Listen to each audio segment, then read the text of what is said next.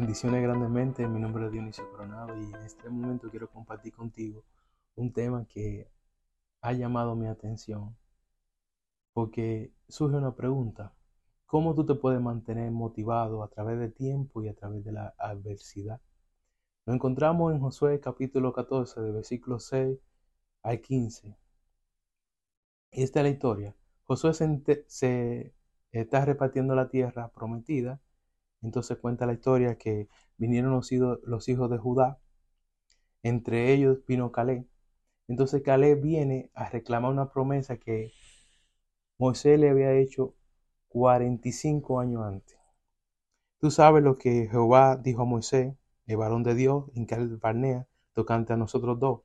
Yo tenía 40 años de edad cuando Moisés, siervo de Jehová, me envió a Caleb Barnea a reconocer la tierra y yo le traje noticia como lo que sentía mi corazón. Lo que surge es que cuando el pueblo de Dios sale de Egipto y va, ya está cerca de la tierra prometida, el pueblo le sugiere a Moisés que envíe eh, personas a supervisar la tierra con una serie de preguntas. Y eh, Moisés consulta a Dios y Dios le da autorización. Entonces Moisés envía 12 espías a mirar la tierra para que le traigan un informe para ellos poder ir a tomar la tierra. Pero cuando regresaron, después de 40 días de estar supervisando la tierra, vinieron los 12, pero hubieron 10 de ellos que trajeron un informe erróneo. Pero Moisés, pero Calé y Josué se mantuvieron, se mantuvieron firmes. Dice, ciertamente la tierra que pisó tus pies será para ti y para tus hijos como herencia perpetua, por lo cuanto te mantuviste fiel a Jehová, mi Dios. Todavía estoy tan fuerte como el día en que Moisés me envió. ¿Cuál era mi fuerza entonces? Tal es ahora mi fuerza para combatir, para salir, para entrar. Dame pues ahora este monte, del cual habló Jehová aquel día. Tú mismo oíste entonces que los naceos están allí.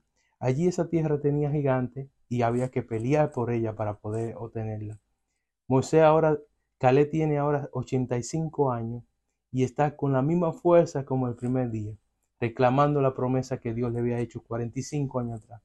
Yo no sé si se parece o cómo tú te puedes mantener motivado cuando hay adversidades, porque la vida de Calé y, y Josué corrió un peligro, el pueblo lo quería apedrear.